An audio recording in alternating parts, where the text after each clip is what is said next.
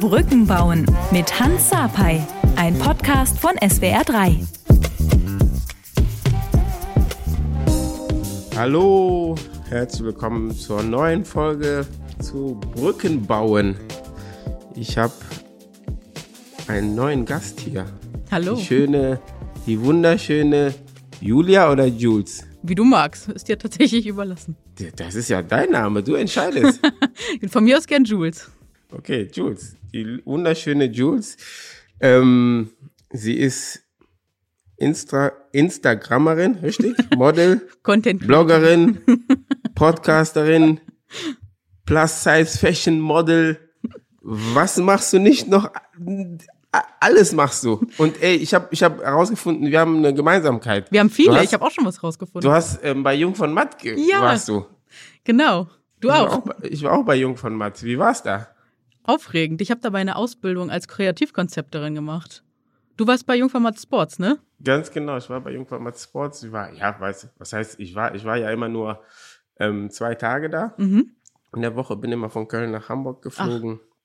Ach. Hab da, weil mein Kumpel Raphael Brinkert war Geschäftsführer und ich habe damals aufgehört mit dem Fußball und ähm, bin ja so auch in den Bereich Social Media reingeschlüpft und dann ähm, hat sich das ergeben, einfach da auch ähm, zu lernen, zu gucken, reinzuschauen und die sind ja einer der Besten, der Besten. Oh, Deswegen ja. war es mega cool, das zu erleben. Ähm, ja, aber bei, bei mir war es jetzt keine Ausbildung oder so. Bei mir war es einfach ähm, Learning by Doing. Mega cool. Ja, da, das stimmt. Ähm, kommen wir mal zu dir. Ja, gerne. ähm, wie, wie fangen wir an? Ich fange mal so an. Ähm, ich habe mir was aufgeschrieben, Mhm. dass wir über ähm, Diskriminierung und Vorurteile gegenüber dicken Menschen Mhm. reden oder reden möchte, über das Wort fett und dick, über Geht dir nicht so leicht über die. Lippen, oder? Das ist schon schwierig, das, also mir ging es auf jeden Fall viele Jahre so, dass so Fett und auszu- dick? Ja. Das ist schon ein hartes Wort, so weil man gelernt hat, dass das ja eigentlich Beleidigungen es, sind. es, ne? es kommt darauf an, ähm, wie man das anwendet. Ja, ne? voll. Und, und ich muss sagen, ich glaube, keiner von uns und auch die alle zuhören, ähm, haben, glaube ich, alle schon mal dieses Wort negativ benutzt. Ob es in der Jugend war oder später, um jemanden weh zu tun, da kann sich keiner ähm, ausschließen. Das, das ist einfach so. so Ganz genau. Und ähm, man hat sich, glaube ich, aber, ähm, wenn man das Wort benutzt hat, nie wirklich Gedanken gemacht, was tut man den anderen da an. das stimmt. Und wie, wie, ähm, wie war das denn bei dir in der Anfangszeit, in deiner Jugendzeit? Ähm, wie hat sich das entwickelt überhaupt? Wie, fang da, wie, wie fing das an, dass du überhaupt mit deinem Körper so dich auseinandergesetzt hast? Wie fing das an? Also, ich glaube, die erste Auseinandersetzung, die fand, glaube ich, gar nicht statt. Also erst jetzt mit Ende 20. Äh, davor war es immer nur so, ich habe zwar einen Körper, aber alle wollten immer, dass der dünner wird, dass ich anders aussehe, dass ich nicht genug bin. Weißt du, es wurde immer kritisiert und immer wurde gesagt, mach mehr Sport, iss weniger, obwohl die Leute gar nicht wussten, wie viel ich überhaupt esse und was da überhaupt abgeht. Das war echt Aber wer, wer hat das kritisiert? In, In- wenn, du, alle. wenn du in der Jugend bist? Alle. Dein- In deine Eltern Schule, auch? Genau, ja, genau. Familie, ähm, enges Umfeld, Bekannte, Leute auf der Straße, wenn du shoppen warst, die Verkäuferin. Jeder dachte einfach, der kann über deinen Körper reden, urteilen und einfach bestimmen, wie du auszusehen hast, so, ne? Mitschülerin, Mitschüler, Lehrer, Lehrerin. Also von jedem gab es immer wieder einen Spruch. Und ähm, ähm, was hat das dann mit dir gemacht? Wolltest du dann dem gerecht werden, Ja, was sie klar. dann gesagt haben? Ja, klar. In, inwiefern hast du das dann gemacht? Nichts mehr gegessen, Diät oder? Ja, klar, schon ab, keine Ahnung. Also ich glaube, die erste Diäterinnerung ist auf jeden Fall so acht bis zwölf. Ähm, genau, da ging es dann schon los, dass man einfach aufgehört hat zu essen. Ähm, ja, ganz viel Wasser getrunken, ganz viel Sport gemacht, nichts mehr gegessen und versucht einfach möglichst dünn zu werden. Ähm, was natürlich nicht klappt, weil der Körper holt sich das alles wieder und dann ne, ist das halt in einer Essstörung geendet. Und was dann, glaube ich, ganz oft unterschätzt ist, dass eine Essstörung eine psychische Krankheit ist und ähm, dass ich wirklich glücklich bin, heute sagen zu können, dass ich Überlebende einer Essstörung bin, so, ne? Weil das wird immer so unterschätzt, auch gerade wenn man eine Statur hat wie ich. Ich bin halt kurvig oder auch dick oder auch fett, wie man das nennen möchte. Ähm, und da denken Leute immer so, ach nee, ne, wenn man eine Essstörung hat, das können doch nur schlanke junge Mädchen sein. Ne? Das hat man oft so im Hinterkopf, weil mhm. das so geprägt ist. Aber Essstörungen können, kann jeden betreffen und es kann ganz unterschiedlich aussehen. Du hattest also eine Essstörung. Wie alt mhm. warst du da? Ich, wie gesagt, ich würde sagen, schon echt von acht bis zwölf bis Boah, so Ende, früh? ja klar, bis Ende 20 auf jeden Fall. Also bis ich mir dann Hilfe geholt habe. Und ich bin immer noch auf dem Essstörungsheilungsweg. Also, weil ja, also woran liegt das, ne? Wirklich, es sind auf jeden Fall die fehlenden Sehgewohnheiten in den Medien, dass einfach so Frauen mit meiner Statur einfach gar nicht repräsentiert sind. So, es gibt keine Moderatorin, soweit ich weiß, mit meiner Kleidergröße aktuell, die wirklich äh, aktiv in den Medien arbeitet. Wenn es so Menschen gibt wie mich, dann werden die immer nur humoristisch dargestellt. Die sind immer so, ne, der Joke oder ja, aber niemals gibt es eine Repräsentation so wie mich. Und das finde ich total, es hat mir auf jeden Fall in Jugendjahren wirklich sehr geschadet. Und deswegen war halt dieser Druck so krass. Ich muss schlank sein, um geliebt zu werden, um ähm, ja etwas erreichen zu können, um schön zu sein, um wahrgenommen zu werden. Das ist das, was ganz viele, glaube ich, die so in, in so jungen Jahren unter Essstörungen leiden, ähm, ja, verinnerlicht haben. Ne? Was, was macht man, wenn man eine Essstörung hat? Was Am besten, wie, wie, welche Hilfe holt man sich? Ja, welche Hilfe? Also ich bin halt jahrelang zu den Ärzten und Ärztinnen gegangen und dadurch, dass ich halt immer schon ein bisschen, also früher hatte ich eine Kleidergröße 42, also 60 Prozent der Frauen in Deutschland tragen tatsächlich eine Kleidergröße 42, also wirklich die Mehrheit. Aber da enden zum Beispiel auch die normalen Kleidungskollektionen, ne? nur mal so für den Hinterkopf. Und ähm, immer wenn ich dann bei Ärzten und Ärztinnen saß, war es dann so, dass die mich nicht ernst genommen haben. So, ja, äh, im Gegenteil, die sagen halt immer, obwohl sie nicht fragen, wie, ob ich Sport mache, wie ich mich ernähre, sagen die immer so, ja, arbeiten Sie mal an Ihrem Gewicht, machen Sie weniger Sport, äh, machen Sie mehr Sport, äh, ernähren Sie sich anders. Und ich sag so, ja, wie denn? Und ähm, da kommt dann wirklich keine große Hilfe, weil ähm, ganz viel medizinisches Fachpersonal hat halt auch, ähm, das ist jetzt ein hartes Wort, aber ich finde es so wichtig, äh, Fettfeindlichkeit. Das ist ähm, tatsächlich, ich weiß nicht, ob du das weißt, ähm, im Rassismus und im Frauenhass, das ist so eine Wurzel. Das ist alles irgendwie vor einigen Jahren, also vor einigen Jahrhunderten entstanden. Da gibt es ein ganz spannendes Buch von Sabrina Strings, Fearing the Black Body. Und da sieht man, dass das Fettfeindlichkeit, Rassismus und Frauenfeindlichkeit da entstanden sind, um Machtgefüge zu haben. Ne? Diese patriarchalen mhm. Strukturen, die wir heute leider auch noch haben. Und äh, genau, das dient einfach immer dieser Machtunterdrückung. Das haben wir bis heute in dieser Gesellschaft, weil ähm, ja dicke Menschen so krass stigmatisiert sind, ne? dass sie faul sind, undiszipliniert etc. Aber es gibt ja ganz, ganz viele, du lächelst schon, ganz viele, weil man es kennt, ne? Und ja, da, sind ganz viele, ähm, also das Ding ist, ich bin ja halt schon ganz lange dick und ich beschäftige mich ja auch äh, auf meinem Blog, Plus Size Fashion Blog, schon ganz lange damit, warum bin ich zum Beispiel dick, warum sind andere Menschen dick? Und da gibt es einfach Milliarden Gründe. So, das ist nicht dieser eine Grund, weil du zu faul ist und zu viel isst, sondern da gibt es ganz, ganz viele individuelle Sachen. Und wieso ist es bei dir? Was ist dein Grund? Also erstmal vorweg möchte ich sagen, dass sich niemand auf dieser Welt dafür rechtfertigen muss, warum der Körper so aussieht, wie er aussieht. Ich mache das jetzt gerne, weil äh, ich das wichtig finde, dass Leute das nachvollziehen können. Äh, aber ich, muss, ich muss sagen, ähm, ich, ich kann das auch alles so ein bisschen nachvollziehen, was du gesagt hast, weil mhm. ähm, als ich so, als ich, als ich acht, ja, bis, keine Ahnung, bis 18 oder so, Jahren, Jahre war, da war es so, dass ich ganz dünn war. Mhm. Ich war ganz, ganz drahtig so, weißt du, ganz drahtig, ganz dünn. Und wenn ähm, ich zur Schule gegangen bin oder zum Sport, Fußball, dann haben die immer gesagt, ja, kriegst du nichts zu essen zu Hause. Wir haben deine Eltern gefragt, ja, warum ist der nicht so, warum ist der so dünn, kriegst du nicht, so, weißt du, und, und da, das, das macht natürlich auch irgendwas so mit mir. Und dann hast, hast du immer gedacht, okay, du musst mehr essen, aber ich konnte gar nicht mehr essen. Das, das, weil, wenn ich das gegessen habe, dann habe ich das Gefühl gehabt, dass das kommt wieder raus, so ne? Und und ähm, das macht dir auch was dann mit deinen Eltern, wenn alle Leute deinen Eltern sagen so, ey, warum ist dein Junge so dünn, du musst mehr essen und so, dann war es so, war gab es so eine Situation bei mir, ähm, Frühstücken, ich musste zur Schule und und wir haben so gefrühstückt und meine Mutter hat gesagt, ja, du musst das aufessen, du musst das trinken, du musst und ich habe das so in mir reingewirkt und alles aufgetrunken, auch Milch und ich mochte auch Milch damals irgendwie nicht so. Und dann habe ich okay, jetzt muss ich zur Schule, habe ich meinen Ranz genommen, die Treppe runtergelaufen, auf einmal so, boah, alles wieder rausgekommen, oh so. Und das war aber bei mir damals so, so ein Aha-Effekt, wo ich dann für mich gesagt habe, so, ey, die können mich mal alle, Ich esse nur das, was ich esse. Wow. Es ist, es ist, es ist, es ist okay, okay so. Und ich glaube, bei mir war es dann aber auch so, dass mit dem Fußball, dass ich ähm, gut war da, dass ich mir da so mein Selbstbewusstsein geholt habe, Selbstvertrauen und ähm, und dass ich dann immer sagen so, ach, trotzdem, dass ich so dünn bin, mache ich dich fertig, weißt du? Und deswegen kann ich das so auch ein bisschen nachvollziehen, was du, was über was wir hier reden gerade.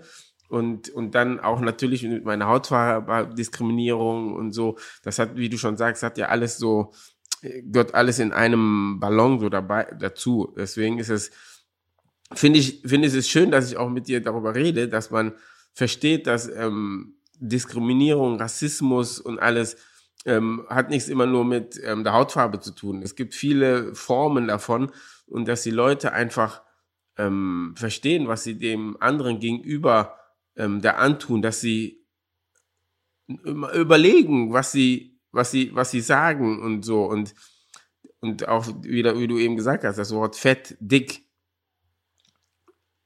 Wenn man das so ganz schnell sagt oder nennt, auch wenn man das nicht negativ meint, fühlt sich immer negativ an. Das, das fühlt sich immer negativ an. Und ähm, deswegen, du bist, du, ich habe gesehen, da steht ja, du bist ja ähm, Plus-Size-Model. Das ist ja Englisch. Plus-Size-Model. Wie sagt man das denn auf Deutsch? Man würde sagen tatsächlich Übergrößenmodel. Okay. Aber da, das ist wieder das Spannende. Also ich bin, also Sprache ist mir mittlerweile sehr, sehr wichtig geworden. Weil ich merke einfach, da geht ganz viel los, ne? Auch gerade bei der Rassismusdebatte, mir ist es unglaublich wichtig, antirassistisch zu sein. Black Lives Matter hat bei mir ganz, ganz, ganz viel verändert, weil ich festgestellt habe, dass ich zum Beispiel leider auch selber, wie wir alle, rassistisch sozialisiert war oder bin und ich jeden Tag daran arbeite, es nicht mehr zu sein. Und ich, ich habe was total verrücktes, aber ich sitze hier gerade im OMR Podcast Studio und äh, ich zeige dir das einfach mal. Und zwar ist das hier Toilettenpapier von Goldeimer und das ist so genial. Kennst du das? Ja, ich kenne das. Das ist so cool und zwar äh, steht das hier drauf. Ähm, antirassistische Aussagen sind auch dann rassistisch, wenn Betroffene nicht anwesend sind. Und das schafft einfach so eine Awareness. Und das ist einfach das, du musst dich jeden Tag oder du solltest dich einfach jeden Tag dran erinnern und es einfach besser machen. Morgens aufstehen mit der Entscheidung, ich mache es jetzt besser. Und ähm, genau, dieses Wissen hat mir auch sehr dabei geholfen, die Diskriminierung zu, zu ähm, in Worte zu fassen, die ich und so viele andere dicke Menschen in meinem Leben schon erlebt haben. So. Und letztes Jahr haben ähm, meine Bloggerkollegin Verena Prechtel und ich ja auch die Kampagne Respect My Size gestartet ähm, wo es darum ging, einfach, also da war so eine Hotelbesitzerin und die meinte, äh, dicke Menschen sind eine Diskriminierung für meine Augen äh, und deswegen lade ich die jetzt hier nicht so ins Hotel ein. Echt? nur, ja, in den AGBs hat sie gesagt, nur bis 130 Kilo, danach nicht mehr. Ist, darf sie machen, ne? Aber ihre Aussage. Gibt es das echt? ja, gibt es. Nee. Doch, gibt es. und das ist ihr Hausrecht, so sie darf machen, soll sie machen. Aber was ich halt heftig fand, ist so, dass sie den Mut hatte, das so öffentlich in der Presse so zu sagen, weil eigentlich sollte jeder klar denkende Mensch wissen, damit holst du dir gerade einen richtig krassen Shitstorm rein. Mhm. Aber sie dachte so, ach, dicke Menschen, die kannst du beleidigen, weil halt so die Erzählweise in den Medien über dicke Menschen so ist, ne, dass das Ja. in Ordnung ist. Da war sie so selbstsicher und da haben wir gesagt so, ne, so geht das nicht weiter. Und äh, daraufhin haben wir halt die Aktion gestartet und dann haben wir wirklich uns mal diese Vorurteile auf den Körper geschrieben. Ähm, fett, hässlich, faul, undiszipliniert, unsportlich und ähm, das mal sichtbar gemacht. Und das hat so eine mediale Welle geschlagen und seitdem ist auch so viel mehr Sichtbarkeit da und ne, Sachen passieren. Und es ist so schön, dass sich auf einmal Türen öffnen, wo all die Jahre Sachen verschlossen blieben. Ne? Ich mache meinen Blog jetzt schon seit 2011 und wie oft habe ich irgendwo angeklopft und da hieß es immer, nee, kein Bedarf. Kennst du, kennst du das? Ich weiß nicht, aber so, nee, hören wir nicht zu, ach, nee, ist nicht interessant genug, berichten wir nicht drüber. Kenne kenn ich. Es kommt, es kommt immer drauf an, welche Person dann anklopft, Mhm. wie, wie, wie populär du bist. Aber ähm, das, das, das sehe ich ganz genauso. Aber wie bist du, ähm, wie ist das entstanden, dass du Plus-Size-Model geworden bist? Puh, äh, wurdest du entdeckt? So wie, Nee. wie, wie, die, wie die anderen Models, Nee. die werden doch auch von irgendeinem Fotografen angesprochen und Ja. gesagt so, Du ich, bist es. Du bist es, ich mach dich ganz groß. Nee, tatsächlich nie. Also bei mir ist immer alles selbst aus ganz viel Arbeit an Türen klopfen entstanden. Und äh, jetzt langsam, jetzt kommen sie alle und so, ah ja, mit dir möchte ich arbeiten jetzt, ne, wo man ganz viel schon gemacht hat. so. Aber das war echt so, als ich angefangen habe, bei mir ist das aus so einem Hobby heraus entstanden, da war es noch ganz oft so, dass Fotografen und Fotografinnen gesagt haben so, oh nee, mit Frauen wie dir können wir nicht zusammenarbeiten, das ist nicht so ästhetisch. Da waren Plus-Size, vor zehn Jahren waren Plus-Size-Models noch so voll wie so Aliens, da konnte man gar nichts mit anfangen und da wusste man nicht, wie man die in Szene setzt. Ähm, wenn du auch schaust, es gibt nie Sample-Sizes so zum, ne, Kleidung, die man irgendwie an Models fittet oder anprobiert, die ist halt für schlanke Frauen gemacht oder wirklich so, ne, teilweise Size Zero. Und da hatten die dann für mich mit Kleidergröße 42 damals nichts da. Und ja, da, deswegen war das auch immer, also bis heute teilweise auch so, dass ich, wenn ich irgendwo eine, einen Auftrag habe, dass ich meine eigene Kleidung mitbringen muss, weil die Stylisten und Stylistinnen da nichts finden oder nicht wissen, wo sie was einkaufen für mich. Und das, äh, da gibt's eine Aussage von einer ähm, Frau, die arbeitet bei Universal Standard, soweit ich das weiß. Und die hat auch gesagt, also die kommt auch aus Amerika und die sagt, der Markt ist einfach noch so äh, wenig erobert, weil einfach die Fettfeindlichkeit gegenüber Menschen mit mehr Gewicht so groß ist, dass man die einfach nicht sehen möchte. Das ist halt so heftig, ne? Und das, anders kann ich mir das auch nicht erklären, weil nach und nach kommt das ja jetzt alles. Also jetzt langsam äh, rollen die Marken so die Größen aus und so. Aber auch jetzt, wenn ich jetzt in der Stadt shoppen gehen wollen würde mit einer schlanken Freundin, dann kann ich immer nur Schuhe, Accessoires, Taschen kaufen. Für mich gibt's da nichts zum Anziehen. Ich kann nur online bestellen. Und das ist so ein deprimierendes Gefühl, wenn du mal schnell für eine Party, ne, für eine Party was brauchst oder so, dann findest du da einfach gar nichts. Fettfeindlichkeit bezeichnet die Diskriminierung von dicken Menschen. Diese kann sich auf unterschiedlichste Weise äußern, beispielsweise durch Vorurteile, abwertende Blicke oder unfaire Behandlung. In Gesellschaften, in denen unbeugsame Idealbilder des menschlichen Körpers herrschen, werden Menschen häufig fettfeindlich sozialisiert. Ich glaube, du arbeitest auch daran, damit man, damit sich das ja ändert. Das mhm. ist damit ähm, auch das Wording, aber die Gesellschaft einen ganz anderen Blick darauf bekommt. Ähm, wie, wie gehst du das an? Erstmal Aufklärung, also erstmal auch so Plattformen. Allein, dass wir jetzt hier darüber sprechen, das wird ja ganz vielen anderen Menschen, die zu diesem Thema noch gar keinen Zugang hatten, vielleicht so ein bisschen mal einen neuen Blickwinkel auf die Perspektive, also eine neue Perspektive reinbringen. Und ich glaube wirklich, also ich habe das in meinem persönlichen Umfeld mit Menschen, die vorher gar keinen Bezug zu dem Thema hatten, die sehen das mittlerweile und sagen auch so, ach krass, na, hier, einer Freundin ist das jetzt auch letztens passiert. Und Julia, hast du schon da und, oder Jules, hast du da und davon schon mitbekommen? Dann denke ich mir so, ah, das, das wirkt schon, wenn man einfach mal drüber redet, so, ne? Und ähm, und was ich halt auch schon seit Jahren mache, ist wirklich auch mit mir immer wirklich wieder Leute in hohen Positionen suchen und mit denen auch das Thema besprechen und sagen so, warum passiert das nicht? Wie lange muss das denn noch? Und wann können wir was da was machen? Leute so, ne? in hoher hohe Position. Zum Beispiel gab es damals immer ähm, auf der Fashion Week so Stände, wo du dann mit Leuten sprechen konntest, ähm, die äh, die Kollektion verantworten, die Designer sind, die teilweise auch die ähm, ja, Unternehmenschefs oder Chefinnen der Marken waren.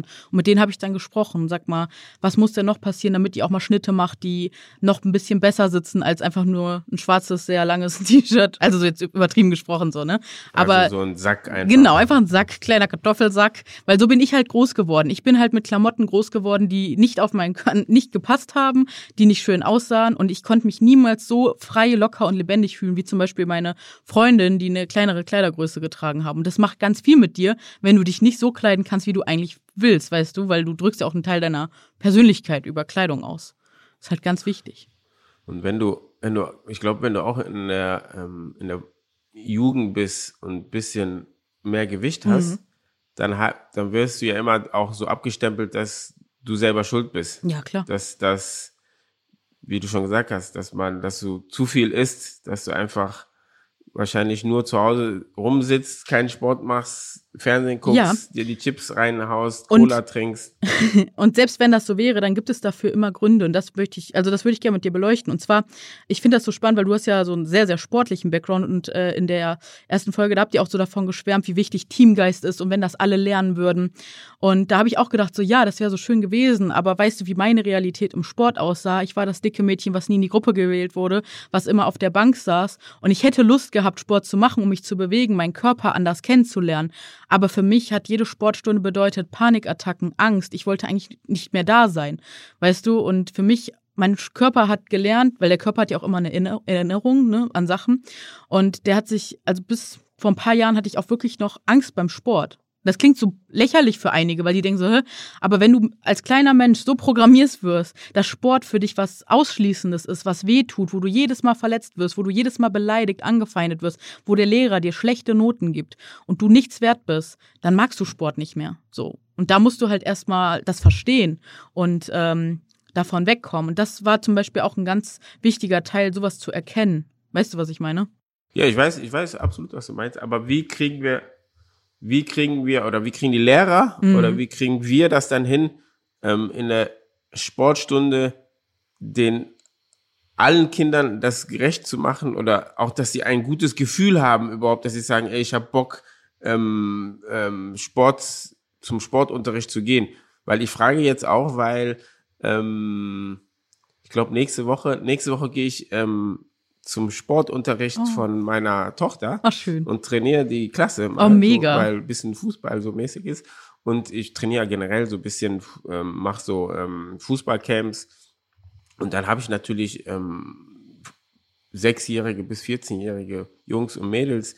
Und, und jeder ist ja auf einem anderen Level. Und ähm, ich versuche das immer, deswegen, es gibt ja, dass sie, dass sie ein gutes Gefühl haben, dass mhm. es das geht, dass wir sagen, okay, ähm, wir sind hier eine Gemeinschaft und derjenige, der nicht so gut ist, den müssen wir trotzdem als Gemeinschaft dann anfeuern und sagen so, hey, du hast das so gut gemacht und ähm, wir, wir, sind, wir sind zusammen und wir, derjenige, der, der das richtig gut kann, der zeigt denen, der das nicht so gut kann, wie, wie er das am besten macht, wie das funktioniert und dass wir denjenigen dann trotzdem als Gemeinschaft dann auch zurufen, dann so, ey, super gemacht, toll, dass, dass, dass, dass das Gefühl auch da ist, so, ne? Total. Aber ähm, ja, keine Ahnung. Das ist, aber ich mache das einfach so aus meinem Gefühl raus. Ob das, ob das so richtig ist, also keine klingt, Ahnung. Das, das klingt auf jeden Fall gut. Also ich glaube. Auf jeden Fall, man muss immer mit, wie du gesagt hast, man muss mit einem guten Gefühl dann am Ende des Tages nach Hause gehen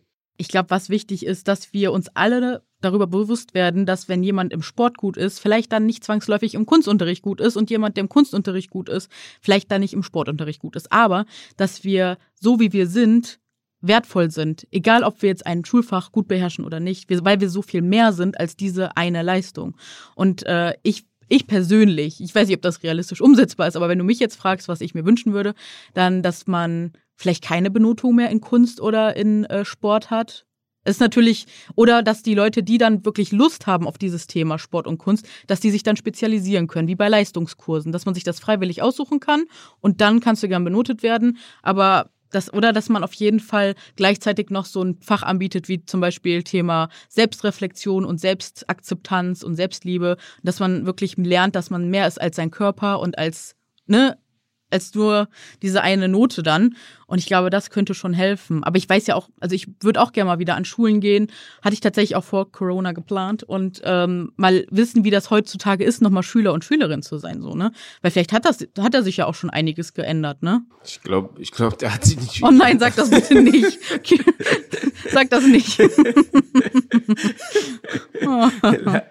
le leider ist es so. Ich glaube, da hat sich nicht oh. viel geändert. Ich, wie, wie du schon gesagt hast, ich würde ich würd mir auch gerne wünschen, dass, ähm, dass man viel mehr den Kindern ähm, die mehr unterstützt in dem, was sie können, worauf sie Bock haben, ja. worauf sie ihr Talent haben, das mehr fördern und das andere denen diese Grund Grundbasic einfach beibringt. Wenn einer nicht ein Sportass ist, dass man den einfach im Sport mitnimmt, der sich betätigt, dass er das einfach cool findet, sich zu bewegen, ein bisschen, ein paar Sachen ausprobiert, aber den nicht sagt, ey, du musst so gut sein wie der andere.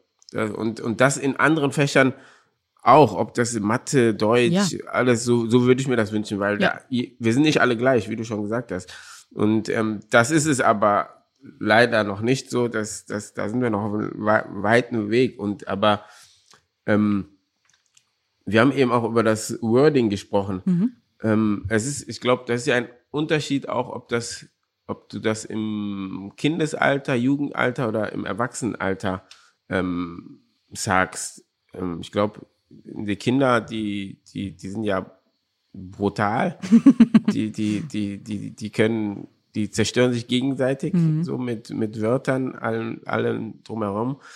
Da ist die Frage, wie bringt man Kindern das bei? Oder, oder das ist ja, ich, ich, ich würde sagen, jetzt, wo ich mich ähm, darauf vorbereitet habe, habe ich gesagt, weil ich habe mir einen Podcast von dir angehört und ähm, ein bisschen gelesen und dann sagst du so, ja, ähm, dann habe ich mich gefragt, ja, Plus-Size-Model, sagt man das so? Dann habe ich gesagt, wenn ich jemanden sehe, ist ja selber wie, wenn ich ein Schwarzer bin, dann sage ich, dann will ich ja auch nicht, dass du sagst, ey, da ist ein Schwarzer, da geht's nicht um meine Hautfarbe, deswegen will ich auch nicht sagen, ey, da die Dicke oder die Fette, weißt du, das ist die Beschreibung einfach, die ist ja einfach ähm, einfach krass so, dass man diesen Gedanken einfach hat. Den Gedanken hatte ich dann auch einfach und hatte ein, eigentlich wollte ich fragen so, ja, wie ist denn das Wording? Wie wie beschreibt man das? Aber das ist ja falsch. Falsch würde Das ich gar nicht sagen. Also, weil wir sind ja, wir gehen ja oft ne, nach äußeren Merkmalen. Und ähm, ich glaube, da wichtig zu unterscheiden ist, wie möchte jemand selbst beschrieben werden, weil an deiner Stelle würde ich jetzt nicht rausgehen und zu einer dicken, also äußerlich äh, einer Person mit einem dicken Körper sagen so, hey, du bist die dicke Person. Ähm, sondern da würde ich immer fragen, so wie möchtest du denn, dass man deine Körperform beschreibt, wenn es darum geht. Aber wie oft kommen wir auch in die Gelegenheit, ne, dass wir das wirklich müssen. Ähm, und meine Selbstbeschreibung ist tatsächlich, dass ich sagen würde, ich habe einen dicken Körper, aber ich arbeite auch als Plus-Size-Model. Und ich finde deinen Gedankengang auch total sinnvoll, weil ich würde mir wünschen, dass wir in fünf bis zehn Jahren davon wegkommen, dass wir das immer so, dass wir die Person immer so rausheben müssen davon, sondern dass wir irgendwann so divers sind und so vielfältig, auch in den Medien abgebildet, dass es einfach unseren Sehgewohnheiten spricht, ob eine, eine Person eine Behinderung hat oder schwarz ist oder dick ist oder fett ist, dass es einfach ne, dazugehört und dass das nicht immer extra rausgehoben werden, werden muss. Das liegt ja nur daran, weil wir diese eine Norm haben, von der immer alles ausgeht. Ne? Ähm, und wenn sich das dann aber irgendwann mal, ja, wenn wir alle aufgeklärter sind, dann ist das vielleicht irgendwann hoffentlich kein Thema aber mehr. die, aber diese Norm wird ja auch, ähm, ähm, die wird nicht, die wird den Kindern, Jugendlichen ja so vorgelebt. Sie wird denen nicht ja gezeigt, wie gehe ich mit den, mit dem Schwarzen, mit dem Dicken, mit dem, der im Rollstuhl ist, mit dem Kranken, wie gehe ich damit um? Wie, wie sensi sensibel muss man sein? Das sind, und das, weil es, ich habe auch zum Beispiel nicht gesehen, die meisten Kinder spielen ja mit Puppen. Du siehst nie, dass irgendwas mit einem Rollstuhl oder irgend sowas ist, ne?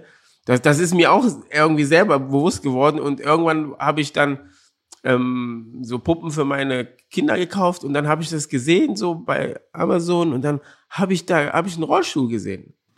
Und dann habe ich das gekauft, ne? Ich mega, richtig gut. gekauft und einfach um zu zeigen, ey, das gehört alles dazu ja, so. genau. Und so, ich glaube, dass, daran dass liegt sie das es. einfach merken. ja, voll gut. Aber dann, dann kam auch nämlich die Frage von meinen Kindern, ey, warum ist der Rollstuhl, was ist das? Und dann habe ich denen erklärt, wenn einer verletzt ist, der muss einen Rollstuhl, der dies. Und so entsteht dann, dass wir darüber geredet haben und dann haben sie es verstanden und dann war, dann war das normal für die. Das ist okay, ja, gehört dazu. Mega, da machst du sehr wertvolle Arbeit, finde ich richtig großartig. Und ich würde mir total wünschen, dass das einfach auch schon von klein auf. Aber ich merke auch, es gibt immer mehr Bücher, Kinderbücher, die sowas dann äh, repräsentieren. Also mir hilft da Instagram sehr. Ich folge da einer Creatorin, die spricht immer wieder über die De Diversität in Kinderbüchern und stellt jeden Tag neue Bücher vor. Und ich finde das so beeindruckend, äh, weil da jetzt immer mehr ja, Diversität stattfindet und du machst das wirklich richtig, dass du das dann auch kaufst und zeigst und erklärst und weil dann ist das irgendwann auch nicht mehr so, ne, dann wird das mehr inkludiert und dann ist das auch einfach die Norm. Das ist total wichtig. Ja, auf jeden Fall, wie du schon gesagt hast, es ist man, wir müssen mehr darüber sprechen, reden. Ähm, Und auch einladen, so wie du das ja machst, Brücken bauen, die Hand reichen, zuhören, miteinander äh, Empathie haben, füreinander ja da sein und sich auch gegenseitig unterstützen. So, das äh, merke ich und das mache ich auch seit dem letzten Jahr ganz, ganz intensiv und merke auch, wie sich das bei mir ganz doll ver verändert, so der Blick auf die Welt einfach. Und das finde ich total schön. der Blick, den Blick, den du auf die Welt hast, wie, wie ist denn der Blick der Männer auf dich?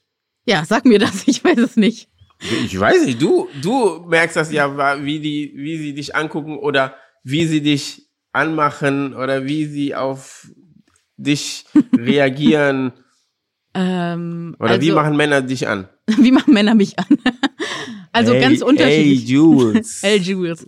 Es, also total, ich glaube, da gibt es eine totale Bandbreite von Männern, die mich einfach nur ganz extrem nervig finden, weil ich eine Frau bin, die Raum einnimmt durch den Körper, weil ich eine Person bin, die Raum einnimmt durch das, was sie sagt. Ich glaube, das stört ganz viele, weil sie das nicht so gewohnt sind, glaube ich. Oder vielleicht von ihrer Mutter kennen, dann erinnern sich sie daran, keine Ahnung. Aber dass ich sie irgendwie trigger in manchen Punkten. Also das, also ich merke, wenn ich jetzt zum Beispiel mal auf Hass äh, im Netz eingehe äh, und Instagram, da sehe ich, dass die meisten Leute, die mir richtig böse Nachrichten schreiben, tatsächlich leider weiße, junge Männer sind. Und dann denke ich mir so, woher kommt diese Wut, woher kommt dieser Hass? Und äh, genau, das fällt mir da auf. Dann gibt es die Männer beim Dating. Die sagen gerne, äh, ja, wir können uns gern daten, aber bitte heimlich, ne? Also bloß nicht nach außen, das wäre mir unangenehm. Vor meinen Freunden, vor der Familie, da müsste ich mich rechtfertigen, warum ich eine dicke Freundin habe. Ich weiß, da gibt es auch Unterschiede. Ich kenne ganz tolle Männer, die sind da anders, aber was ich persönlich erfahren habe, ist tatsächlich auch das. Und ähm, ja, also da gibt es echt eine ganz große Bandbreite. Und es gibt auch sehr viele empathische Männer, äh, die mich hier unterstützen in der Arbeit, die ich mache und die das Thema verstehen und die auch da sind und die auch einspringen, auch wenn ich mal nicht da bin, sondern die sagen so, hey, ab hier ist nicht mehr lustig, so, weil man kennt das ja, ne? Locker Room Talk nennt man das ja und da werden ja Sachen gesagt, da wird einem ja ganz schwindelig, ne? Du lächelst schon wieder. und äh, ja, da gibt's einfach mittlerweile schon Männer, die dann wirklich auch den Mut haben, einzuschreiten, zu sagen so, ey, das ist gerade nicht witzig oder lass das mal sein. Und äh, ja, also die unterschiedlichen, ja, Narrativen. Und ich habe tatsächlich auch schon mal einen äh, Profifußball, äh, Fu Fu Profifußballer gedatet und der hat mir auch dasselbe bestätigt. So, der findet mich total toll, aber in der Öffentlichkeit, das wäre wirklich äh, nicht passend. Ja, das ist, das ist traurig, ne? Ja, das ist sehr traurig. Aber ich Ja. verstehe, wieso das so gewachsen ist, wie es gewachsen ist. Also ich verstehe die Sozialisierung. So. Nichtsdestotrotz ist das unglaublich verletzend, wenn man groß wird und es nicht versteht. Das, aber wenn, wenn dir jemand sowas sagt, Mhm. das ist ja hart für dich. Ja, oder war ja, hart. Ihr, Jetzt ihr verstehe wollt gerade sagen, jetzt mit der Zeit, dann ähm, gewöhnt man sich ja daran. So, das ist ja bei mir auch so. Das ist, ist deswegen sage ich ja immer so, ähm, mir, mir können die Leute nichts an, so ob auf Instagram, ob die mich haten oder was machen. Gar nicht. Das, das, Gar das nichts. ist, das ist, das ist normal. Ich kenne das nicht anders. Das ist ja über lange Zeit und es ist jetzt nicht mehr so extrem wie früher, weil ich einfach bekannt bin, so, ne? Und, und, und wenn sowas kommt, dann ist auch so meine Community auf Social Media so, die mich da so unterstützt und dann das so ein bisschen selber regelt. Mega. Aber ähm, wenn, wenn, wenn Leute das permanent haben und ähm, an, angefeindet werden in bestimmten Situationen, Phasen, da, darum geht's ja einfach. Deswegen ähm, will ich einfach Aufmerksamkeit schaffen, denen zu helfen. Deswegen ähm, hier Brücken bauen, Mhm. dass wir sagen, ey, wir müssen uns miteinander verbinden, ähm, was tun dafür, einfach, weil vor, vor, vor, vor zehn Jahren haben wir noch gar nicht über ähm, das Thema jetzt, über Plus-Size-Model gesprochen. Da, das Thema war, glaube ich, noch so, so weit entfernt. Da war es noch viel schlimmer. Da war es nicht nur, ey, wir müssen, ich darf mich nicht mit dir sehen. Da war es, glaube ich, so, ey, ich will gar nichts mit einer Dicken zu, zu tun haben. So, Würdest du auch ich. sagen, die Erfahrung hast So. du auch gemacht? Ja, ich glaube, dass das, ich glaube, wenn du einfach ähm, das so nicht kennst und du bist dann in einem Freundeskreis und man redet ja, wie du eben gesagt hast, dann sagen die, oh, guck mal, die, die Dicke, oh ne, ja, da, und dann kann es sein, dass wahrscheinlich einer vielleicht die, die sehr schön findet, attraktiv, aber einfach durch seinen Freundeskreis sagt so, ey, nee, boah, die ist voll dick, ja, so und so und dann, das ist, glaube ich, damals noch viel, viel extremer gewesen. Und jetzt, glaube ich, ist es einfach so, dass es schon ähm, Leute gibt, die mehr dazu stehen. Mhm. Und ich würde ja sagen, es ist ja ein, ein Unterschied nochmal. Wenn du in Ghana bist, dann ist, bist du mit einer Dicke zusammen und das ist, das ist Normalität, das ist alles. Da interessiert das keinen, weißt du, das ist, Ja. deswegen, für die ist das, ist das ein anderer Gedanke, so. Und dann, wenn du in Deutschland darüber redest, ist das, ist das so, boah, nee, wie, wie kann er mit einer Dicken zusammen sein? Und Hast du eine der- Idee, der- woher der- das kommt? Der sieht das gar nicht so. Der sieht einfach die Person, der, der, der liebt das so, weißt du, und ich, ich kann nur, ich kann erzählen, so, wir waren zum Beispiel in der Kabine, in der Fußballkabine und da habe ich auf Schalke gespielt und dann ähm, waren, waren ein paar Brasilianer in der Mannschaft und dann haben wir gesagt, oh, was denn? Willst du eine, willst du eine dicke oder eine dünne haben? Dann sagt der Brasilianer, boah, ich will die, ich will die Kompulente haben. Super, die hat, die hat was zum Anfassen, die ist schön, ich kann, ihr, ihr, ihr Körper, die dünne, die ist, ah, ist zu dünn, weißt du, und mhm. da ist, da siehst du einfach die Unterschiede von, von den Kulturen, so, wie, wie, wie man auf Menschen so guckt, ne, und trotzdem, trotzdem würde man sagen, so, in Brasilien, die perfekten Körper, man sagt die Brasilianerin und trotzdem sind die meisten sagen so, nee, ich will, ich will eine kompulente Frau haben, die mit der ich was, die ich zum Anfassen, die an meiner Seite ist und so und, und in, in, in, in Ghana ist es, ist es auch so. Ich keine Ahnung, wieso das so ist. Aber weißt du, was ich sagen. spannend finde? Dass man ja nie als Mensch gesehen wird, sondern nur als Körper. Also, ne, man beschreibt jetzt die ganze Zeit so die Körper, aber wenn ich zum Beispiel meinen perfekten Traummann beschreiben müsste, dann wäre es so, der, der müsste bitte empathisch sein, der soll bitte über seine Gefühle sprechen. So, da gehe ich auf innere Werte und das Optische ist so, ja, nice to have, ne? Aber das ist nicht die Prio 1. So. Und das finde ich so spannend, dass ich habe das Gefühl, wie du es ja gerade beschrieben hast, bei Männern ist erstmal so die Statur, das ist so alles. Und das ist so schade, weil wir als Frauen bringen ja auch so viel mehr mit als als nur das, ne? Ja, ab, ab, ab. Nicht, nicht nur die Frauen, alle, beide, ne? Ja. Beide Seiten. Ich glaube, das muss ja, das muss ja sowieso miteinander passen. Ja, voll.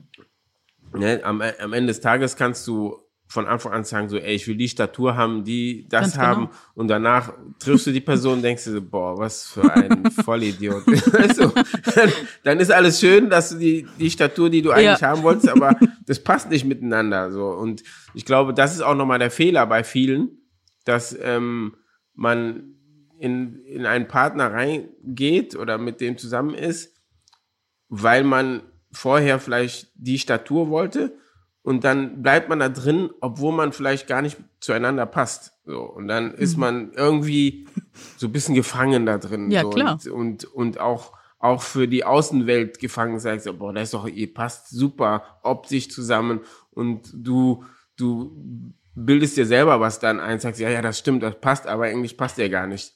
Ja, ist, ist ja einfach so. Ja, ich habe ne? aber, ich hab aber gelesen und gehört, ähm, bist du noch, du bist Single, ne? Ja, ich bin Single. Aber lange Single. Ja, ich bin Irgendwie lange Single. Neun, neun, neun Jahre. Wo hast so. du das her?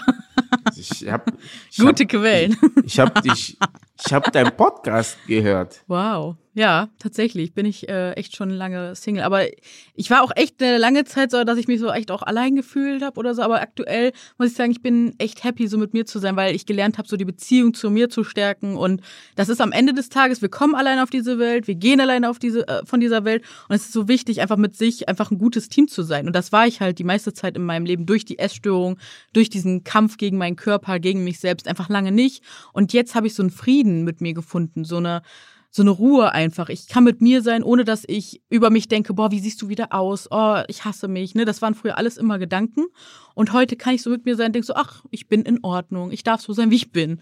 Und das ist so hat wertvoll. Da, hat dir dabei die ähm, Therapie geholfen? Ja, ja. Traumatherapie mache ich tatsächlich seit einigen Jahren. Und äh, ja, mein Traumatherapeut äh, hat mit mir zusammen da wirklich ganz wundervolle Arbeit geleistet. Ich weiß noch, so eine der ersten Stunden, da war ich so total ungeduldig und ich wollte, dass das morgen alles perfekt ist und äh, ja, ich irgendwie, ich war total so, ich war sehr starr, ich war auch sehr traumatisiert. Ich, das hat man auch so, wenn man jetzt meine früheren Videos und so guckt, dann siehst du auch, ähm, also durch diese Diskriminierungserfahrung, ne? Also, weil immer wieder gesagt worden ist, so, ich bin nicht gut und so. Und dann macht das was. Also die tiefen Schmerzen machen was mit dir. Und tatsächlich, da kommt jetzt auch das, ähm, weil du gefragt hast, warum ich dick bin, komme ich nochmal darauf zurück. Ähm, und zwar, weil ich emotional gegessen habe. Anstatt zu fühlen, Gefühle zuzulassen, die waren ab irgendeinem Punkt in meinem Leben so schmerzhaft, dass ich das nicht mehr ertragen habe. Und dann habe ich das immer wieder mit Essen betäubt, ohne das zu wissen, so. Weil irgendwann hat mich auch mal ein Freund gefragt, so, warum bist du eigentlich dick? Und dann dachte ich, ja, ich weiß es eigentlich auch nicht, weil ich esse jetzt nicht wirklich viel. Ich esse morgens meistens gar nichts, erst spät Nachmittag, dann nur ein bisschen, dann ist auch gut. Aber es ist ja total ungesund für den ganzen Stoffwechsel. Und dann habe ich mir nochmal ähm, richtig ernährungstherapeutische Hilfe geholt und da habe ich verstanden, okay, dreimal am Tag ne, no normale Portionen essen und regelmäßig. Ähm, bei mir ist es tatsächlich auch so, dass ich ADHS habe, undiagnostiziert. Als Frau wirst du tatsächlich ganz oft, das wird ganz oft nicht entdeckt im jungen Alter. Und ich wurde auch erst vor knapp anderthalb Jahren jetzt diagnostiziert. Und das hängt auch ganz viel mit Gefühlen fühlen und mit Essstörungen zusammen. Und da habe ich im letzten oder in den letzten zwei Jahren wirklich sehr, sehr viel über mich auch nochmal gelernt. Und ähm, genau, also Essen war wirklich so das Einzige, womit ich dann in dieser Jugendzeit überlebt habe, weißt du, weil so viel auf mich eingeprasselt ist, dieser ganze Hass, dieser ganze Schmerz. Und das konnte ich nur betäuben mit Essen und äh, genau das war diese Essstörung. Und mit der Traumatherapie habe ich jetzt so wirklich mal alles, meine ganze alte Geschichte, so auf jede Schublade aufgemacht, alles durchsortiert, alles neu gefaltet, reingeräumt und äh, jetzt verstehe ich mich so gut wie noch nie zuvor und ähm, ja, kann einfach mit mir in Ruhe leben. Und Therapie ist wirklich heilsam. Aber ich hatte auch damals große Angst, Therapie zu machen, weil ähm, das ja immer so verteufelt wird, so, ah, Therapie, dann spinnst du ja und was man noch nicht so alles hört. Aber heute weiß ich so, es gibt nichts Besseres, als Hilfe von außen zu bekommen, wenn man selbst mal nicht weiter weiß. Und deswegen rede ich da auch so offen drüber, weil ich finde, mentale Gesundheit ist das Allerwichtigste. Und eine Sache noch in dem Zusammenhang, mir sagen ja immer wieder ganz viele, auch bei Instagram so, boah, ähm, du bist so ungesund, ohne dass man weiß, wie ich mich ernähre, wie viel Sport mache, etc. Ne? Immer wird gesagt, ich bin ungesund. Und ähm, und das ist aber ein Angriff auch auf die mentale Gesundheit, weil du den Leuten etwas unterstellst, ohne sie zu kennen. Und was Leute, glaube ich, nicht verstehen, ist, wenn sie jemand mental, also wenn sie jemand verbal angreifen, dann ist das auch verbale Gewalt. Und die äußert sich nachher auch körperlich so, ne? Weil wenn, wenn man mental nicht gesund ist, dann geht das auf den Körper über und dann hat das auch, ist das so ein Teufelskreis. Deswegen finde ich das so auch so wichtig, auch gerade auch im medizinischen Sektor ähm, Diskriminierung aufzuarbeiten, ähm, weil auch medizinischen Sektor in den letzten Jahren, wenn ich bewusst drüber nachgedacht habe, auch vor ein paar Wochen erst, ähm, habe ich so eine krasse Grenzüberschreitung erfahren. Ähm, und das passiert dir als dicker Mensch beim Arzt immer und immer wieder ähm, das muss be beendet werden, das muss auf jeden Fall mitgedacht werden. Also ich kann ja mal kurz erzählen, als ich beim Arzt da saß, äh, oder bei der Ärztin, da war das so, ich war einfach zur jährlichen Vorsorge Sorgetermin bei der Gynäkologin und äh, dann hat sie gesagt so und wie ist das mit ihrem Gewicht und ich so slow down so. Ähm, ich ich, äh, ne, äh, ich verstehe, dass sie sich wünschen, dass ich schlank bin. Äh, ich habe aber einfach eine Essstörung hinter mir und bin jetzt gerade auf meinem Recovery-Weg und ich hatte fast 30 oder über 20 Jahre lang eine Essstörung. Ich werde nicht morgen schlank sein. Und ob ich jemals schlank werde, ich weiß es nicht. Was ich auf jeden Fall mache, ist gut zu meinem Körper sein, mich genug bewegen, genug Sport machen, genug Wasser trinken und gut auf mich achten. So, das ist das Wichtigste, was ich jetzt machen kann. Und ich würde mir ja äh, sehr wünschen, dass sie mich jetzt nicht weiter mit dem Thema konfrontieren, weil mich das auch triggern kann, ähm, wenn sie mir da weiter Ratschläge geben. Und dann, pass auf, ich habe ihr das so freundlich gesagt, ne? Und dann im nächsten Moment sagt sie, ja, also ich würde Ihnen ja eine Magen-Bypass-OP empfehlen, ohne dass sie mein genaues Gewicht kannte, meine Größe, mein BMI oder sonst noch etwas. Krass. Eine Operation. Und, und bist du ausgeflippt? Oder bist du ruhig geblieben? Ich bleib ruhig, weil was bringt's, wenn ich ausflippe, dann werde ich ja nicht mehr ernst genommen, ne? Ähm, was ich Ja, ich, ich, ich bin ja auch immer so, der dann ruhig bleibt mhm. und so. Und manchmal würde ich mir wünschen, dass ich aber trotzdem ausflippe und der so dann der Meinung, die Meinung geige und sage mhm. so, ey, komm mal klar, was ist, was ist los mit dir? Hat dich, hat, habe ich dich gefragt nach deiner Meinung oder irgend mhm. sowas? Bist du Spezialistin dafür und ist sie halt nicht irgend sowas? Ganz genau. Deswegen soll sie das tun, was sie kann und einfach die Klappe halten. Ganz genau. Und ich kann dir mal sagen, was ich gemacht habe. Ich habe ihr dann tatsächlich sehr höflich erklärt, so ähm, ne, von meiner Kampagne erzählt, Respect My Size. Ne? Ich habe ihr erzählt, dass was sie gerade gemacht hat, grenzüberschreitend war und einfach eine Verletzung, weil sie über meine Grenze drüber gegangen ist. Das kannte sie gar nicht. Sie war so richtig irritiert. So was erzählt die mir gerade? Und ähm, habe ich ihr gesagt, dass ich mir das wirklich verbitte und dass das vielen Menschen schadet, was sie hier gerade macht, weil sie ist keine, soweit ich das sehen konnte, ausgebildete Diabetologin, Ernährungsexpertin oder sonst etwas und einfach keine keine Adipositas, obwohl ich das Wort ganz schlimm finde, aber keine Adipositas-Expertin, die mir so eine krasse OP empfehlen könnte. Und dann sagte sie so, doch, das muss ich hier. Ich so, sie müssen hier gar nichts, außer sich um meine gynäkologischen Thematiken ja. kümmern. Und da würde ich sehr drum bitten. Und dann habe ich wirklich mir die Mühe gemacht. Ich habe 30 Links rausgesucht, wo ich sie über dieses Thema informiere, was sie da gerade gemacht hat. Ich habe ihr der ganzen Praxis so eine lange E-Mail geschrieben. Ey, da kam nichts Wertvolles drauf zurück. Und da habe ich echt kurz überlegt, ob ich sie nochmal der Ärztekammer melde, weil ich das einfach wirklich gefährlich finde. Weil mhm. in solchen Momenten entstehen Essstörungen, wenn du schon gerade labil bist oder wenn du eine Neigung ja. dazu hast. Es kann so viel auslösen. Und ich glaube, das, das ist mir einfach wichtig, ähm, dass das vielen mehr Menschen bewusst wird. Und was ich auch so krass finde, ich habe darüber TikToks gedreht, ich habe darüber gesprochen. Diese Videos sind so viral gegangen wie kein anderer Content jemals auf meinem äh, Instagram-Kanal oder auch bei TikTok. Ne? Normalerweise, wenn ich irgendein kleines Thema hat, was viral geht, sofort steht das Kamerateam da, Presse, Nachrichten, alles. Keiner kümmert sich darum. Ne? Und ich frage mich so, warum? Warum ist dafür kein Gehör?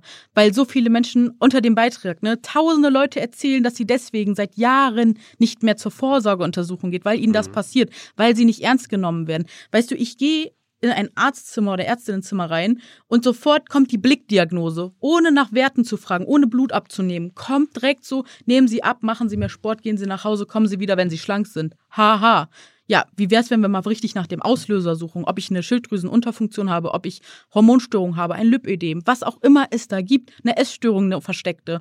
Ich musste mich selbst praktisch diagnostizieren und selbst herausfinden, was mit mir überhaupt los ist. Und da muss ich sagen, da haben wir wirklich noch ganz, ganz viel Arbeit in diesem System, ähm, Menschen zu helfen, die wirklich mehr Gewicht haben. Und ich sehe einfach nur die Diätindustrie, die so viel Geld damit verdient, Diätprodukte zu verkaufen und denen das total egal ist, äh, wie es Menschen danach geht, weil wir wissen alle, es gibt super viele Studien, 99, also nagel mich jetzt nicht genau auf die Zahl fest, ich suche es aber auch gerne nochmal raus, aber über 90 Prozent der Diäten scheitern und du nimmst danach nochmal mehr zu, wenn du wieder zurückkommst. Und Diäten sind nicht die Lösung, sondern die Lösung ist so eine Zusammenarbeit zwischen Körper, Psycho, äh, Psychologie und und ähm, ne, auf jeden Fall verschiedenen Bereichen und dass man sich da Hilfe holen kann. Und das wünsche ich mir. Ja, das, das ist ähm, ein, ein sehr, sehr guter Wunsch. Ähm, ich ich, ich finde das, ich finde das echt schön, mit dir ähm, hier zu sprechen, weil auch, ich auch. Weil, weil ich werde eine Sendung machen. Mhm. Ich habe ja, ich habe bei RTL 2 eine Sendung, die mhm. heißt abgestempelt. Mhm. Und da gibt, da wird ein Thema sein, ähm, Übergewicht. Übergewicht. Darf ich dir direkt einen Tipp mitgeben? Ja. Meinst du, es wäre für dich möglich, in Zukunft Mehrgewicht zu sagen? Mehrgewicht. Ja. Kann ich, ich kann dir gerne erklären, warum. Ich weiß, de deswegen rede ich ja mit dir ja. hier. Deswegen frage ich dich ja, wie das, wie das Wording sein ja. soll, wie das, wie es am besten ist. Ich, ich bin ja, ich bin ja, ich bin echt immer glücklich, wenn man mich verbessert und hilft. Ja, ich genauso. Immer, immer dabei ist. Genau, deswegen sage ich es ja, also gegenseitig einfach so die Hand reichen und respektvoll einfach ähm, sowas anbieten. Ne? Ich kann es natürlich nicht äh, sagen, bitte macht das alle, aber wenn es Leute machen, dann freue ich mich, mich da einfach wirklich riesig drüber. Ich kann dir auch kurz erklären, warum. Und zwar stammt das Übergewicht äh, beziehungsweise geht das Wortübergewicht ja von einer Norm aus. Mhm. Ne? Und dann sieht man wieder, dass jemand abweicht, so okay. mega drüber oder drunter liegt und das ist halt verletzend. Mehrgewicht sollte anstatt des Wortes Übergewicht verwendet werden. Übergewicht impliziert direkt ein falsches Bild, weil es eine anzustrebende Norm vorgibt, die dieses Gewicht überschreitet. Ich finde, bei Sprache geht Diskriminierung schon, also geht es einfach los, ne? Bilder in unseren Köpfen entstehen. Und ähm, genau, das finde ich super wichtig, dass man das im Hinterkopf hat. Und auch der BMI ich weiß, mir werden jetzt wieder Leute sagen, du bist keine Medizinerin, du darfst das nicht sagen. Ähm, aber ich finde schon, dass man sich einfach mal geschichtlich mit dem BMI auseinandersetzen darf und den kritisch in Frage stellen darf, weil der wurde 1820 von einem Astrophysiker und Mathematiker entwickelt, der kein Mediziner war und der mhm. auch gesagt hat, bitte nutzt das nicht, um Menschen damit in gesund oder ungesund einzuteilen. Es wird aber heute leider gemacht, unabhängig wird, von anderen. Wird ja immer von der Krankenkassen gemacht. Kriegst du mal jedes Jahr einen Brief und ja. dann steht da ähm, du musst zum Arzt gehen, der soll dein BMI ausmessen. Und wenn das, wenn du, wenn du, wenn das, wenn das so in der Norm ist, dann kriegst du 50 Euro ähm, plus von der Krankenversicherung oder irgendwie sowas, dass du, dass du, dass du dann gesund bist oder irgendwie. Das ist, das, das, das kriegt man immer. Jed, jedes Jahr kriege ich so einen Brief, aber ich war noch nie beim Arzt. Bist du denn äh, privat versichert dann? Ja, ich bin privat versichert. Okay, ich bin gesetzlich versichert.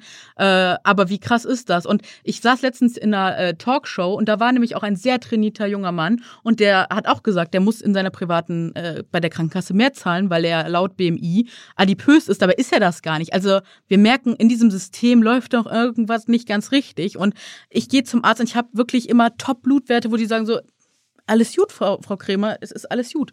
Und weißt du, ich mache halt Sport, ich ne, achte auf meine Ernährung, ich koche frisch, ne? Und äh, ja, es ist crazy. Und ich finde einfach, das sollten wir einfach mal in diesem System öfter hinterfragen, ob der BMI wirklich das einzige Tool ist, äh, was da genutzt wird bei solchen Einteilungen in gesund oder ungesund, weil ich finde es sehr fatal und gefährlich, ne? Das ist, äh, wie du schon gesagt hast, deswegen ähm, bewundere ich dich auch, dass du auf Instagram, TikTok so aktiv bist, weil ich glaube, dass du, ähm, wie du auch eben schon ein bisschen erzählt hast, dass du sehr ähm, so richtig negativen Kommentare bekommst, viele, viele nicht schöne, schöne Wörter da mhm. gesagt werden und dass du da trotzdem ähm, ja weiter so dagegen gegenhältst und ähm, und trotzdem ich glaube, auf, auf deinen Kanälen dich ja so präsentierst, wie du dich gerne präsentieren möchtest. Ja, ich finde es einfach wichtig, dass ähm, einfach Menschen so eine, wie gesagt, so eine Vielfalt haben. Und ich hätte mir einfach auch gewünscht, dass so, ne, als ich jung war, dass ich da einfach jemanden gehabt hätte, der mir diese Themen erklärt. Warum ist das denn so, dass ich jetzt nicht da äh, beim Sportunterricht nicht äh, gesehen wurde? Warum ist das so, dass Sachen so sind, wie sie sind? Ne? Warum musste ich dreimal länger an eine Tür klopfen? So, dass man einfach das mal erklärt. Und Aber was, was, die, die Leute, die dir so, die, keine Ahnung, was du alles da mhm. bekommst für negative Reaktionen. Ähm, wie, wie, wie kann man das verändern? Wie kriegt man die, kann man die jetzt irgendwie melden oder, mhm. weil das ist ja schon verletzend, wie du schon gesagt hast. Ja. Es, es geht ja, es ist, ist ja eine Art von Verletzung, die, wo du dann ähm, wirklich dir zur Therapie musst. Äh? Nicht jeder ist stark und sagt so, ey, scheiß drauf, also, also ich muss zum Glück deswegen bisher noch nicht zur Therapie wegen dieser Worte, aber es ist schon sehr, sehr grenzüberschreitend. Äh, Instagram hat zum Glück mh, äh, mittlerweile gute Möglichkeiten, um negativen Sachen so äh, auszublenden. Also ich möchte auch kurz differenzieren. Es gibt ja Kritik und die, die höre ich auch wirklich gerne. Ne? Und da kann ich auch immer von lernen. Ich bin sehr reflektiert, würde ich sagen. Und ich Kritik lerne, ist super. Kritik ist super. Ne? Da kann man wirklich dran wachsen. Das nehme ich gerne an. Was ich nicht gerne mag, ist, wenn man Hass verpackt und sagt, es ist Kritik, weil ganz oft passiert nämlich das, wenn unreflektierter Hass auf einen trifft und dann gesagt wird, ach, du bist ja nicht kritikfähig. Nee, nee, also da muss man wirklich unterscheiden und es gibt Möglichkeiten, diesen Hass zu melden. Ich bin da leider, ähm, ich habe da letztens mit einer Plattform gearbeitet, die konnten mir da leider nicht helfen, da war ich auch echt traurig drüber, ähm, weil sie immer sagen, sie sind da und helfen. Also man muss viel Arbeit reinstecken und da muss man sich überlegen, will man wirklich die Energie in den Hass stecken oder versucht man sich davon freizurütteln, weil man weiß, es gibt einfach Leute, die, ähm, weil ich in dem Moment bin ja nur ein Spiegel für deren Hass. So, die hassen sich am Ende so stark selbst, dass sie das auf mich reflektieren. Weil ich zum Beispiel, nachdem ich diese ganze Therapie und alles gemacht habe, ich bin fein. So, ich muss nicht rausgehen und irgendwen beleidigen oder irgendwem was Negatives sagen. Da bin ich raus. Brauche ich nicht. Ne? Und ähm, deswegen ist das so, dass ich mich eher darauf konzentriere, wieder Energie zu haben, schöne Sachen zu machen und Leute zu motivieren, zum Lachen zu bringen. Wie gehst du damit um? Ich, ich ich würde das genauso machen, so wie du, oder ich mache es genauso. Mega. Es ist ähm, mit, mit viel Humor den Sachen entgegengehen und ob es jetzt im Netz ist oder ob es ähm, auch in der Realität ist, versuche ich das ähm, mit ähm, Humor, mit Lächeln, ähm, zu überspielen und denen das so ein bisschen zu reflektieren, aber gar nicht, gar nicht ähm, Hass nee. auf Wiederhass nee. zu, zu bringen. Aber das, das ist auch, das ist es ja, das ist auch, ähm, das ist ja nicht so, dass du das von Anfang an kannst. Das musst du auch lernen, so mit der Zeit. Das entwickelt sich. Und ähm, diese Entwicklung, darum geht's dann auch, den, den jungen Leuten zu zeigen und zu helfen, damit umzugehen und dann auch zu sagen, wie wir hier ähm, gerade auch das besprechen, dass es, ähm, es ist gut, wenn man sich ähm, Hilfe holt, oh ja. wenn man ähm, professionelle Hilfe sich holt, mit jemandem über, über Sachen reden kann, ob es jetzt auch professionelle Hilfe ist, aber auch mit wie mit uns oder und ähm, sich austauschen kann mit bestimmten Themen. Das glaube ich, das ist ähm, super wichtig. Aber am Ende des Tages muss jeder in, in jeder Art von Diskriminierung für sich herausfinden, wie er damit selber umgehen kann und möchte ja, auch. Total. Ähm, einige wollen auch viel aggressiver damit umgehen und ich finde das auch okay. Ja, das voll. ist ähm, ähm, mein Bruder zum Beispiel, mein älterer Bruder, der ist ganz anders damit umgegangen, der ist viel aggressiver damit gegangen, geht immer noch sehr aggressiv damit, aber viele Leute verstehen das nicht. Mhm. Er hat eine ganz andere ähm, ähm, ist ganz anders aufgewachsen, hat viel, viel mehr Hass erfahren. Und deswegen geht er auch ganz anders damit um. Aber ähm, gar nicht, ähm, um jemanden zu verletzen. Er, er definiert das einfach nur anders so. Ne? Aber ähm, ja, wie sollte sich die Gesellschaft ähm, verändern? Weil bei mir ist es ja so mit ähm, Rassismus, ich finde dieses Wort Rassismus auch immer beschissen eigentlich. Mhm. Ich, ich, ich rede eher von Respekt mhm. gegen Respekt von allem jetzt auch mhm. gegenüber ähm, dir, gegenüber mir. Ähm, und ähm, da war es mir wichtig, auch mit dem Podcast Brücken bauen, dass wir uns die Hände reichen, dass ähm, es ist nicht immer nur, ähm, ihr müsst was verändern, wir alle müssen was verändern. Das, das, und wenn irgendwas immer entsteht, was ich jetzt auch merke, ist immer, dass man direkt sagt, oh, man, man sagt ja, oder die anderen wollen es nicht wahrhaben, wenn irgendeiner was Rassistisches sagt. Mhm. Und ich sage so, ey, das ist rassistisch. Ich bin kein Rassist. Ich habe gesagt, ich habe nie gesagt, dass du ein Rassist bist. Ich, kenn, ich kenn's. Verstehst, verstehst ich das kenn's. nicht? Ich ja. habe das nicht gesagt. Ich sag, ich, ich bin ja auch so. Um Situation. Ich, ich call ja auch alle out. Ne? Ich, mein Umfeld hasst mich, glaube ich, aktuell sehr, weil immer, wenn sie dann zum Beispiel sagen, ah, die F ich so, stopp, das sagst du nicht mehr. Sag bitte, also ich sag das dann freundlich, ne, aber dann denke ich mir auch manchmal, ah, bitte mach doch die antirassistische Aufklärungsarbeit. Es gibt so viele Podcasts kostenlos da draußen äh, und Hörbücher und all das und mach das doch bitte. Nimm dir mal den halben Tag bis Tag Arbeit und reflektier auch mal dein Verhalten, äh, einfach damit wir noch besser alle zusammenleben. An dieser Stelle haben wir gepiept, weil ich euch sagen wollte, wie man es nicht sagt. Und dann ist mir bewusst geworden, ich möchte in diesem Podcast keinen Rassismus reproduzieren und deswegen haben wir es besser mal gepiept und sagt stattdessen auf jeden Fall bitte schwarz und macht unbedingt antirassistische Aufklärungsarbeit, aber darüber erzähle ich euch gleich noch ein bisschen mehr. Ich finde das so wichtig und äh, ja, das mache ich immer wieder. Und das wünsche ich mir einfach, dass jeder, oder ich finde auch tatsächlich, das muss in der Schule, das muss im Kindergarten, so ab sofort. Ich muss, ich finde, das muss jeder, der irgendwie einen Bildungsauftrag hat, mitbekommen. Jeder, der in solchen Ebenen arbeitet, muss aufgeklärt werden. Bei der Polizei, überall. Also überall, auch gerade in den Medien. Wie oft ich da Artikel über mich lese oder auch äh, ne, Sachen, wo ich denke, so bitte einmal Aufklärungsarbeit, egal in welche Richtung. Ne, da gibt's ja ein ganz breite, breites Band, wo man einfach mal aufgeklärt werden darf. Aber ich merke auch, da passiert was. Es finden Workshops statt, wo dann sich wirklich auch äh, ne, ver verbessert wird, verändert wird. Und das finde ich, das merke ich schon gerade und ich hoffe, das bleibt. Und ähm, das wird mehr. Das hoffe ich einfach. Und dass wir dann irgendwann davon ausgehen können, dass nicht mehr die Norm ist, dass Leute sich verbessern müssen oder sich anpassen oder verändern müssen, sondern dass die Norm ist, dass es schon angepasst ist. Das würde ich mir echt wünschen. Ja, wir sind schon fast am Ende. Haben, mhm. Ich mache zum Schluss noch ein Spiel. Oh. Ich habe Assoziationen. Mhm. Was kommt dir als erstes in den Sinn, wenn du das hörst? Oh je. Gemeinsam. Können wir das alles schaffen? Body Positivity. Ist historisch tief verankert, sollte man sich auf jeden Fall in der Tiefe mal mit beschäftigen. Und das letzte Wort heißt Ernährung sollte man auch ganz viel drüber wissen und sich auf jeden Fall in die Hände von ExpertInnen begeben. Ja, super. Aber ich du hast das so gut gemacht, das wollte ich eben, da wollte ich dich, wollte ich sagen, Hammer. Also, dass du für dich entschieden hast, so ab jetzt sagt keiner mehr was darüber. Und da bin ich einfach leider viel zu spät erst hingekommen, weil ich mir von außen das habe immer diktieren lassen. Und ich glaube, das hätte auch viel besser gemacht, wenn ich mir einfach gesagt hätte, so ich gehe jetzt damit meinen eigenen Weg ähm, und nicht auf alle gehört hätte, weil am Ende weiß weiß das ja eh keiner so gut wie ich selbst, ne? Und dass man den Kindern aber so einfach dieses Handwerkszeug, diese das Grundhandwerk gibt. Aber was man halt auch an dieser, an diesem Punkt nicht vergessen hat, es ist auch ein unglaubliches Privileg, sich gesund ernähren zu können und auch nicht aus einem emotionalen Faktor heraus essen zu können, weil es hat auch ganz viel mit dem Umfeld zu tun. Wo wächst du auf? Wie wächst du auf?